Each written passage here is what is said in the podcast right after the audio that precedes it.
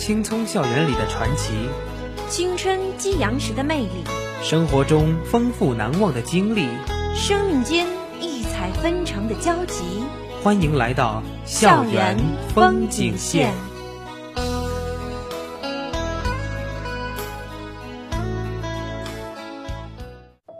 关注你我，关注我们的身边。Hello，大家好，这里是每周五中午和你如期相约的校园风景线，我是张琪，我是心雨。我是冯思阳。好了，那么首先还是进入我们今天的校园瞭望台。上周咱们是送走了这个高考，那么这周我们又迎来了四六级。哎呀，说到四六级啊，我们可能都会又有点头痛了。虽然每次我们提到四六级的时候，我记得以前梁杰在的时候，他总会说一句，其实四六级没有那么有必要。但是我们每一个人还是在为这个四六级而奋斗。那冯思阳，你现在是还不能报啊？你对考四级有没有信心？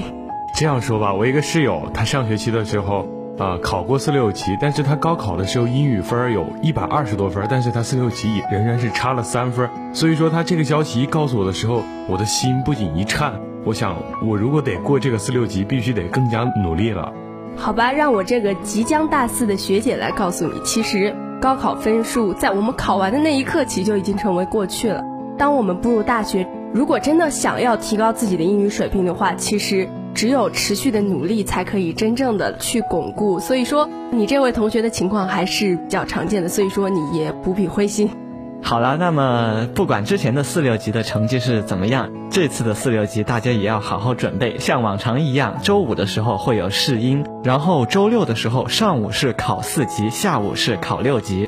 在这里呢，我也预祝明天考这个四六级的小伙伴们能够考出一个好的成绩啊！说完咱们这个四六级，接下来带给大家一个消息，就是关于体育方面的。最近呢，有一个关于篮球方面的比赛，那就是中国三对三篮球联赛湖北赛区的这个比赛啊！我相信咱们体院啊，这个篮球的好手应该是有不少吧？大家呃，如果有兴趣的话，可以关注一下啊，最近这个微博上面的消息去报名。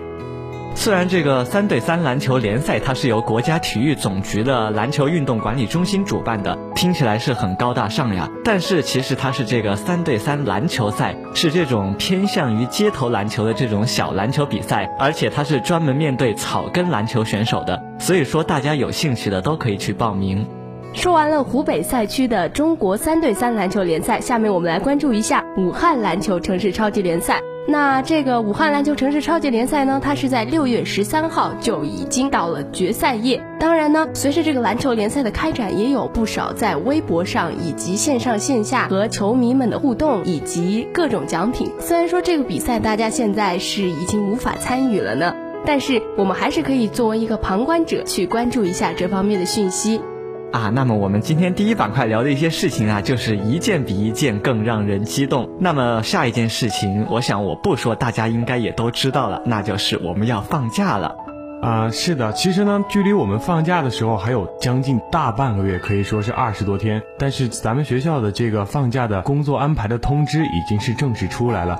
咱们这个学期的终止的时间就是七月三号了。这个学期可以说一共是上了十八周课。可以说，由于上个寒假的时间实在是太长了，所以就导致了咱们的这个暑假一再一再的推迟了。其中最后两个周被学校定为了补课周和复习周。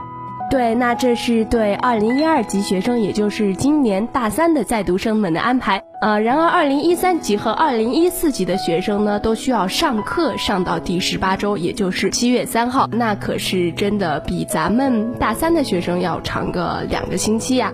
所以说，我们今天这么早呀，就给大家通报这个放假的时间，也是为了让同学们除了要复习这个四六级，还有期末考试之外，也可以稍微的规划一下自己的暑假的安排，还有暑假的旅游安排等等等等，免得到时候又到了暑假那种昏天黑地的生活。没错，除了这个咱们可以随堂考的课程之外呢，教务处组织的期末大考的时间啊，对于二零一三和一四级的学生而言，当然如果说二零一二级的学生有一些需要教务科组织期末大考的考试周的考试的话，那可也得等到七月八号到七月十号的时候才能考试了。呃，所以说可能会有很多同学就会发现自己有很长的一段时间不知道干什么。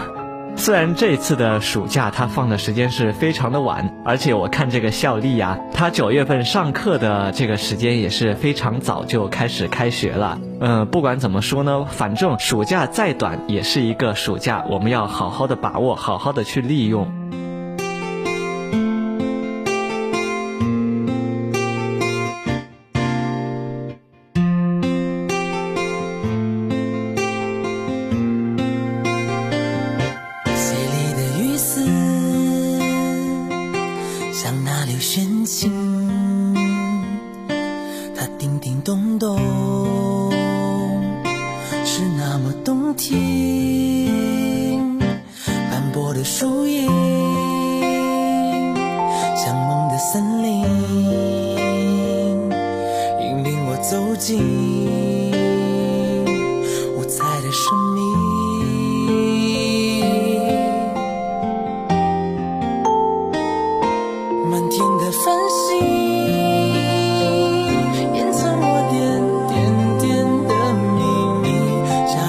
jamais.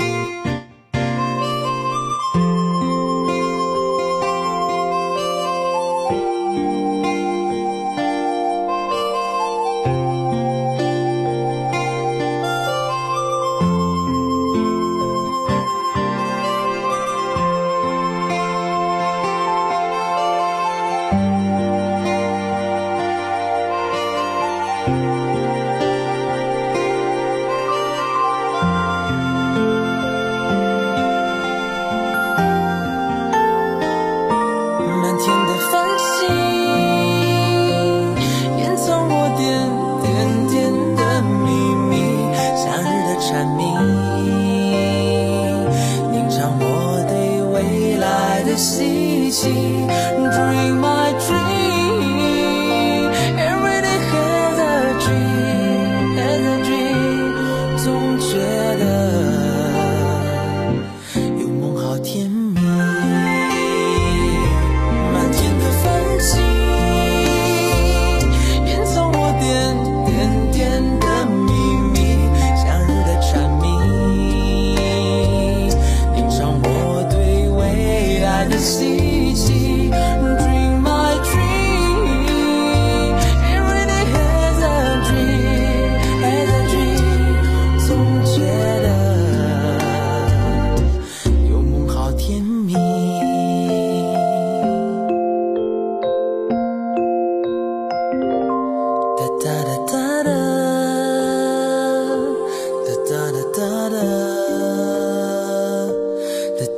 好了，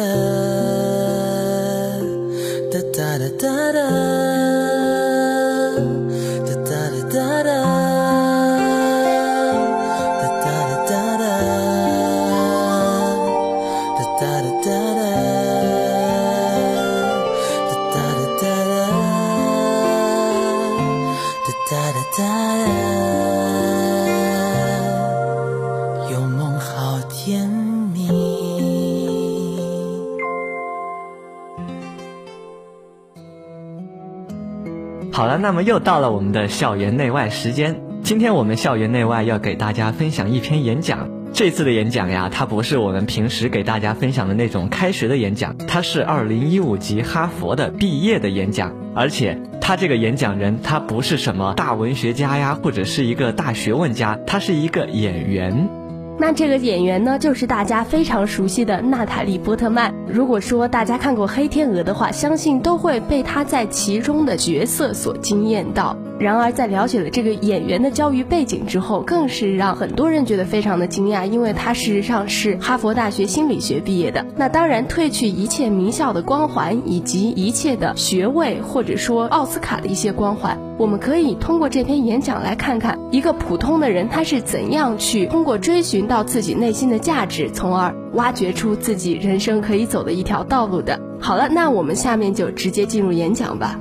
二零五届毕业生，你们好！今天来到这里非常荣幸。我今天的感受跟我一九九九年初到学校成为新生时的心情一样。当时我感觉肯定是哪儿出了错，感觉我的智商不配来到这儿。而我每次开口说话的时候，都必须要证明我不只是一个白痴女演员而已。所以我要先道个歉，这场演讲不会太搞笑，我不是一个笑星，我也没找写手代笔。不过今天我在这里是要告诉你们，明天你们就要拿到毕业证书了。你们到这里是有原因的。有时你的不自信和无经验也会导致你去接受别人的期待、标准或价值。但你们要知道，无经验可以造就你们自己的路，一条没有事情本应怎样做之负担的路，一条由你自己的理由来定义的路。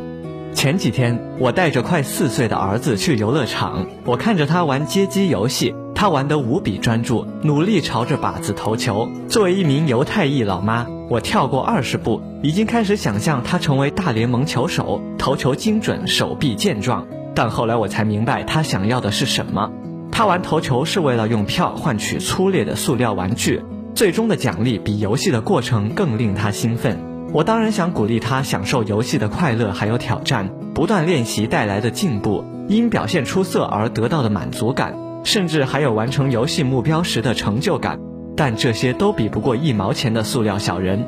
小人伸出黏黏的手臂，还可以贴在墙上，这就是奖励。从孩子的本性中，我们看到许多自己天生的偏好。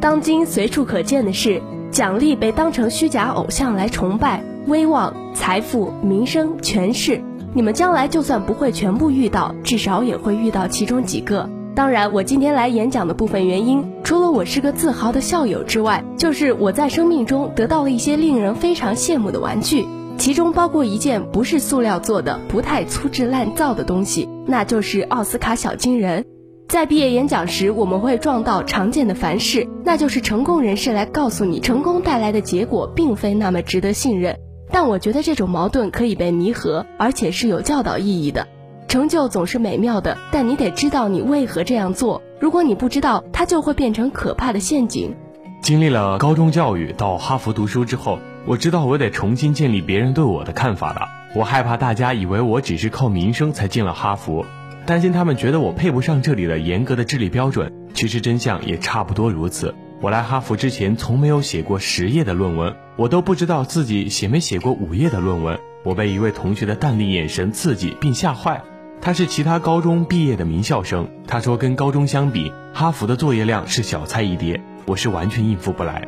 我觉得一周读完一千页书是不可想象的，而且写出五十页的论文是我永远都做不到的。我完全不知道该怎样表达我的意图，我连跟自己说清楚都做不到。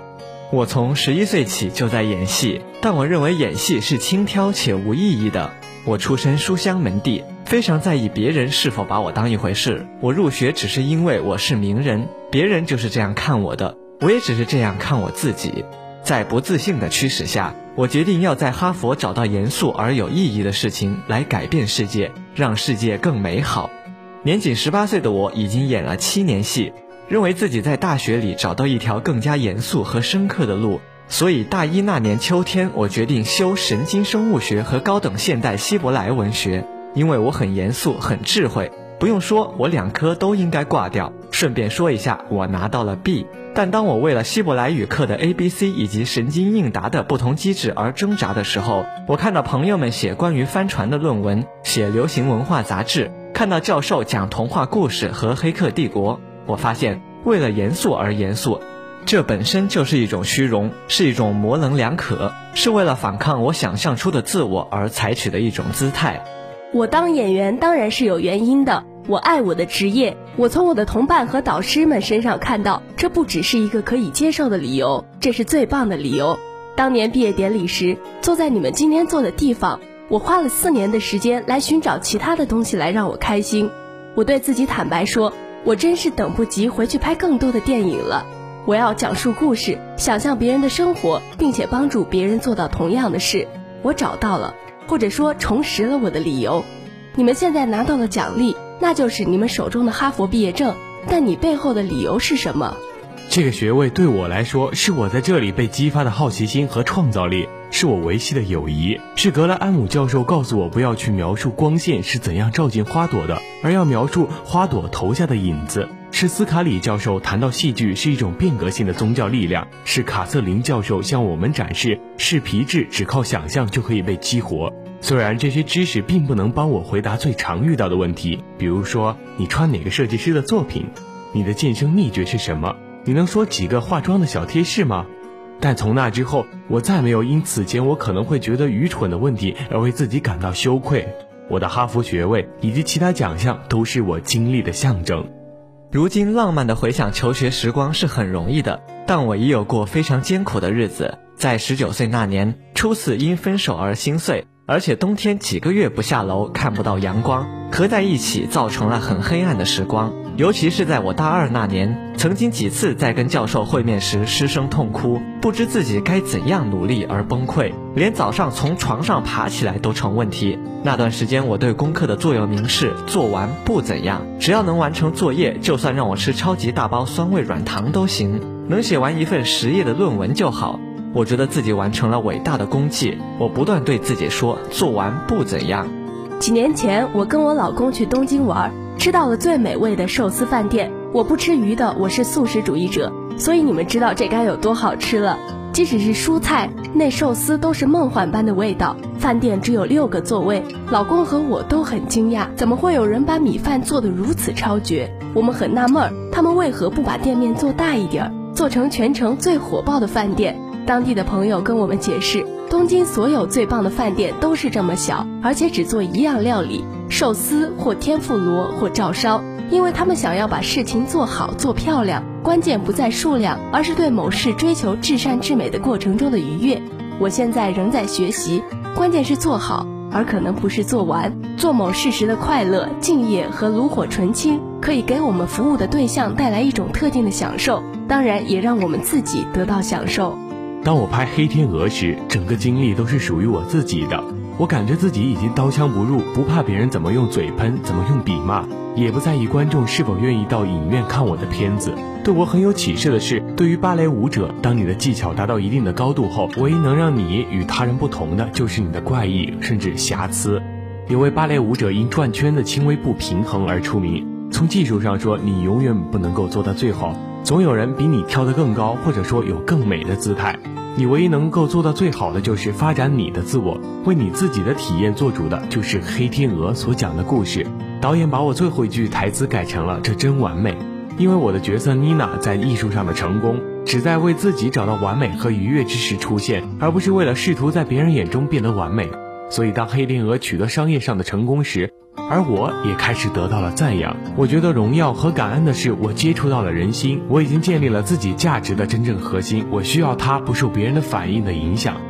我认识一位小提琴家，他告诉我无法作曲，因为他懂得太多曲目，所以每当他想到音符，现有的曲目就会立刻出现在脑海里。刚开始时，你最大的长处之一就是不知道事情应该是怎样做的，你的头脑里没有塞满曲目，所以可以自由的创作。而你不会对事情的状况习以为常，你所知道的唯一的做事方式就是你自己的方式。你们大家都会成就伟大事业，这是毋庸置疑的。每次你动手做新事时，你的无经验要么会引导你走上一条遵循他人价值的路，要么会让你创造一条属于自己的路。即便你不知道你在创造新的路。如果你的理由是属于你自己的，你的路即使是奇怪而坎坷的路，也将会是完全属于你自己的。而你能控制你所做之事带来的奖励，让你的内心世界更加的充实。我记得我总是对咱们大学所在这所城市的春天非常的不爽，因为它总是骗我们回忆起阳光洒满院子，人们扔着飞盘欢声笑语的场景。要知道，在这之前可是八个月黑暗而阴冷的图书馆苦读啊。感觉像是学校竟能操纵好天气，使毕业季成为我们留在心中的最后回忆，让我们总想回来看看。我知道咱们学校的魔力远远不止天气控制，它改变了我想问的问题。引用我最爱的思想家亚伯拉罕·好施尔的名言：“生存或毁灭并不是问题，至关重要的问题是该怎样生存，该怎样毁灭。”谢谢你们，我已经迫不及待想看大家如何创造美好的事物了。那么我们从娜塔莉的描述中，我们可以看出，她刚进哈佛的时候呀，她是想背叛自己的，也就是她不想让别人觉得她是一个演员，让别人提到她的时候就说，哎呀，这个人演了七年戏，而是想让自己严肃一点，在学术方面有所成就。嗯，的确，她很想变成，可以看得出来，很想变成一个很智慧、很严肃、很学术的化身，很想告诉大家，我是出身书香门第，我其实也是非常聪明的。但是后来他就发现，为了严肃而严肃，本身就是一种虚荣。就像他考那个希伯来文学，还有那个神经学一样，都只得了 B。嗯，我觉得这个事情吧，也可以让他找到了真正的自己。然后他不是在后半段也说，还是要做真正的自己，要承认自己在社会上所扮演的角色，那就是自己还是一个演员。但是在哈佛受到的教育也给予了他非常大的财富。呃，因为毕竟你看，虽然说他有很多次心碎，甚至在和教授会面的时候失声痛哭，但是我们可以看到他在拍他的最近的一部新片叫做《爱与黑暗的故事》的时候，还是《爱与黑暗的童话》对这部新片的名字。嗯，它里面所有人的对话都是用的希伯来语。如果说他在大学的时候没有学过，那他这部片子，我觉得他的语言恐怕就没有这么独特了。可以说，娜塔莉现在的这个成就，跟她自己在哈佛进修的这段时间的成就是完全分不开的。娜塔莉当初是认为她的这个演艺道路是轻佻的一个道路啊，但是俗话说得好，三百六十行，行行出状元。不管你在哪一行，你做到了一定的高度，一定会成就你真正的自己。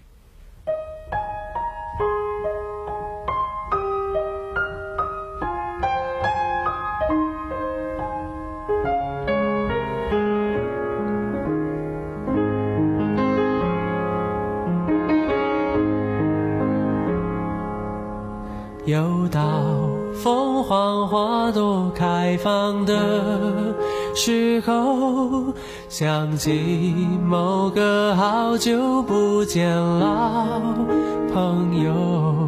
记忆跟着感觉慢慢变鲜活，染红的山坡，道别的路口，青春。带走了什么，留下了什么？剩一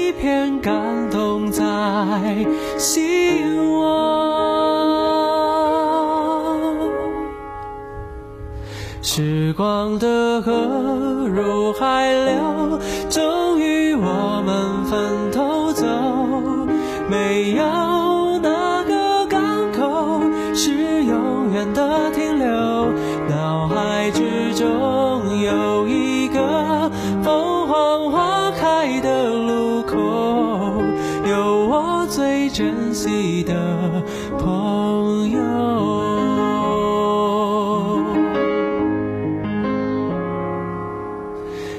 也许值得纪念的事情不多。至少还有这段回忆够深刻，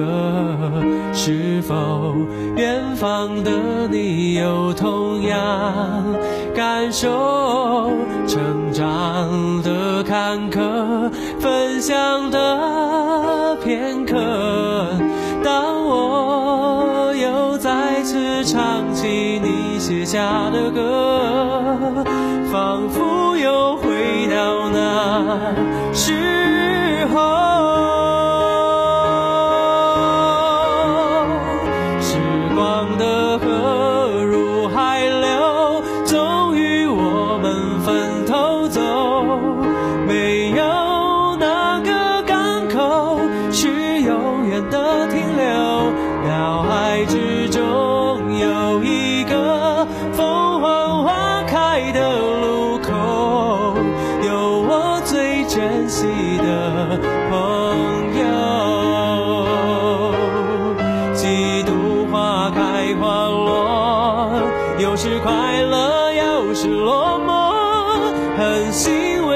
生命某段时刻曾一起度过，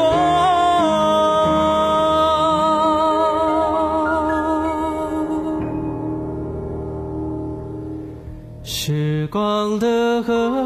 入海流，终于我们分头走。没有哪个港口是永远的停留，脑海之中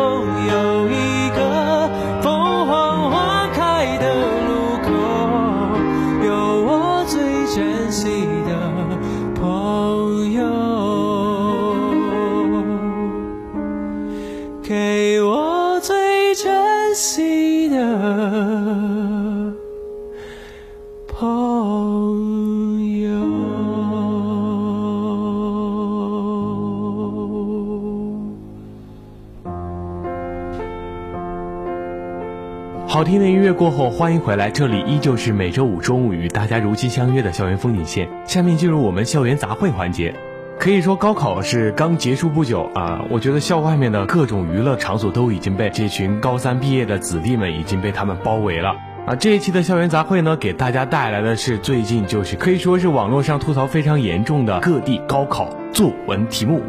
其实有很多人说过，为什么我们都要吐槽这个高考题目，并不是因为这个高考的作文题目多么多么雷人，而是因为像我们这种大学生呀，上了大学以后，高考的知识全部忘记了。后来我们除了高考作文以外，什么东西我们都没有能力再讨论了。那可不见得哟。最近不是刚刚爆出来的替考新闻吗？好像大多数人都是大学生。今天就要给大家来聊一聊我们这一年的一些高考的作文题目啊，也是可以吐吐槽，然后去发表一下我们自己的看法。那么我们作为湖北的学生，我们先来看一下咱们湖北的高考作文题目。这一次的湖北高考作文题目可以说是一个比较有含义的一个题目吧，它就是喷泉与泉水。大家在看到这个作文题目的时候，并没有看到之前的那个作文提纲，可以说看到这个题目啊、还是有点不理解它的意思。其实它大概的意思就是说，泉水在地下不断的蓄积，一旦有机会，它便骄傲的变成了喷泉，喷涌出地面。看到这个提纲的第一句话，我就能想到一些，比如说呃什么厚积薄发啊，一鸣惊人，还有台上十分钟，台下十年功这些类似的词语，并没有大家想象的那么困难吧。其实我感觉高考作文的思路还是挺像的。我记得我们那一年有训练过一个北京前两年的高考题目，题目的名字就是。仰望星空与脚踏实地，我觉得和这个其实也挺像的，就是台上一分钟，台下十年功嘛。咱们仰望星空，那就必须要有底下的泉水在聚集，我们才能看到喷泉。嗯，那么这一次的高考作文题目最火的应该就是写一封信了，因为这个写一封信的写信的主人他是被人肉出来了，然后他的微博被很多人骂，就是因为他们高三生呀，就是一直练这个议论文，但是他们的作文题目因为这个微博主搞的是一个写信的题目，这个写信的题目的主要内容就是有一位父亲他在高速公路上边开车边打电话，他的女儿劝阻，然后他的父亲不听，这样的话他的女儿就报警了。警察来了以后，才把这个事情妥协好。然后他的标题就是：“如果你是他的女儿，你写一封信给自己的爸爸。”其实我觉得这个挺好写的呀。就是我记得我高一、高二、高三的时候吧，也是弄了很多三段论议论文的格式，然后就要往里面套。我觉得这种写一封信这种比较活的题目，反而更能显示我们高三同学的才华，不是吗？但是我觉得这个一封信哈，一封信有的时候，如果说它没有什么题材文体的限制的话，因为一般的那些信都是很简洁的，尤其是官方写出来的。但是如果它用在高考作文里面的话，就会可能对语言要求会更高。那么还有一些题目，它是非常简单，只有一个词，但是想写好的话也是非常难。就比如说重庆卷的题目是等待，就是刚上车的小男孩让公交车等一下他的妈妈，然后公交车上的乘客非常的焦急，也有一些人开始骂他了。但是后来看到他的妈妈是一个残疾人，慢慢的上车了，这样大家才沉默。当时微博这个题目一出，大家配的图竟然是有很多快递，然后大家排队等待去取的这个场面，我觉得也是脑洞非常。常的大，一下就想到了我们大学中非常常见的一个现象。不过我觉得，要是高考作文的话，应该不能这么写吧？确实，其实像这种就是相对来说比较短的这种题目作文，反而更加难写啊！并且我刚在看这个提纲的时候呢，我就觉得，他就告诉我了，平常待人待物的时候，你的心境一定要平和，不然的话就会闹成不必要的误会。那么还有一个地方，它的题目也只有两个字，那么就是天津卷儿，它的题目是范儿。不知道播音间里另外两位小伙伴看到这个题目会有什么感想呢？其实我觉得提到范儿，我会组很多词，就比如说国际范儿啊、乡村范儿、非主流范儿。但是把它写成一个作文，我还是觉得有点困难的，并且还有一个亮点就是，他说这个是材料作文，文体不限。我记得我高考的时候，还有现在这些高考的题目，他都会说文体不限，诗歌除外。但是这个天津卷的范儿啊，他就没有说诗歌除外，也体现出了他的这个范儿。这个题目也是非常有范儿的。啊，那张琪，你可真是说到了一个我没有想到的点啊！那这个范儿呢，其实提到这个，我就是最普通的学生思路，我想到了就俩字，那就是风度。我觉得，如果是我来写的话，我会从风度来入手，来讨论一个国家的风度，或者一个城市的风度，或者一个人的风度啊，然后由此来写一篇文章。其实心雨，我刚听到你说的这些，我想我是不是有点肤浅？因为我看到这个题目的时候，不知道是不是我平常微博刷多了，我想到的第一个居然是范冰冰最近的啊这些事情吧。那他们最近的事情确实也是炒得比较火热。那当然，我想高考作文里面应该是不能写进去的。范冰冰和李晨，我们的故事。其实我们说了这么多各地不同的高考作文呀，我觉得它的宗旨都是一样的，那就是要开阔思路。嗯，还是重复刚才那个事，就是就是我想说，我高中的时候一直被语文老师逼着锻炼这个议论文的三段论，但是到了高考却发现，其实有很多题目是可以好好的花费写成记叙文或者是抒情文的，并不一定非要写议论文。写来写去，最后的感觉还是语文基础最重要了，不管怎么训练，不管什么样的文体。不仅仅是语文基础，其实这么多作文题目也是告诉我们，我们平时除了死学习以外，还要多去看看书，多去去外面看一下，去增加一下自己的人生阅历，这样的话才会下笔如有神。而且虽然说我们明天哈就即将经历我们的四六级考试，但是我们要知道，虽然说英语也是要学好的，但是更重要的是，咱们还是要把咱们的汉语学好，真真正正的去把汉语的精髓掌握，这样的话，咱们才可以说我们是来自中国。